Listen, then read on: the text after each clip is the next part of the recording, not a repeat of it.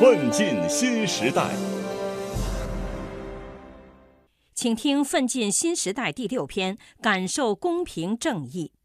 法律是治国重器，法治是国家治理体系和治理能力的重要依托。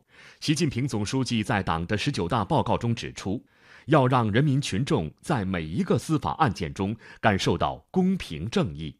全面依法治国是国家治理的一场深刻革命。必须坚持厉行法治，推进科学立法、严格执法、公正司法、全民守法。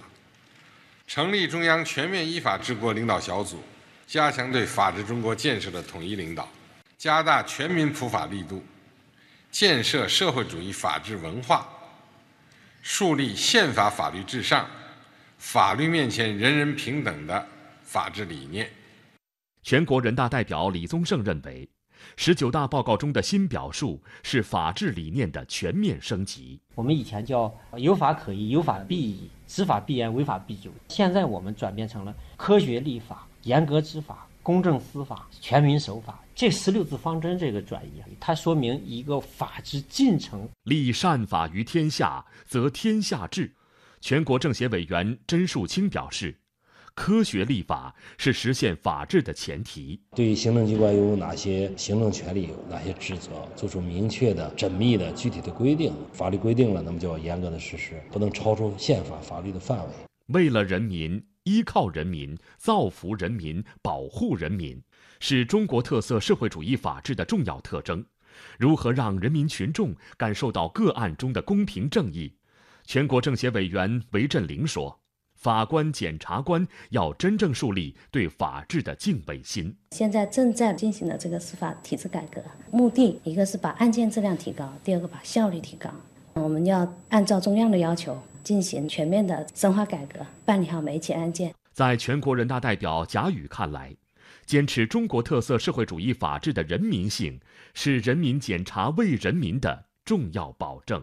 司法呢是社会公平正义的最后一道防线。作为我们检察机关，始终坚持敢于监督、善于监督、依法监督、规范监督，彰显司法权威，提高检察的公信力。通过我们的努力的工作，来实现习近平总书记所提出的让人民群众在每一个司法案件中感受到公平正义的目标。错案要追究，但这不是法治为民的全部。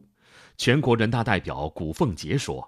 很多判得很公平的案子，一些基层老百姓因为对法律法规不了解，或者办案子的人没有用老百姓能听得懂的话呀，把法律的道理讲明白，可能还是不完全服气。这就是办案子的机关跟老百姓多宣传、多讲解法律法规。法治昭彰，民富国强。全国人大代表法蒂玛说：“律师也是普法工作者。”新疆呢有维吾尔、哈萨克、乌兹别克、蒙古族、柯尔克孜等少数民族律师，他们呢深入县乡农牧区，为基层提供服务。全国政协委员沈开举说：“将法治融入到我们的文化基因中，那么法治中国指日可期。最终形成一种办事依法、遇事找法、解决问题用法、化解矛盾靠法。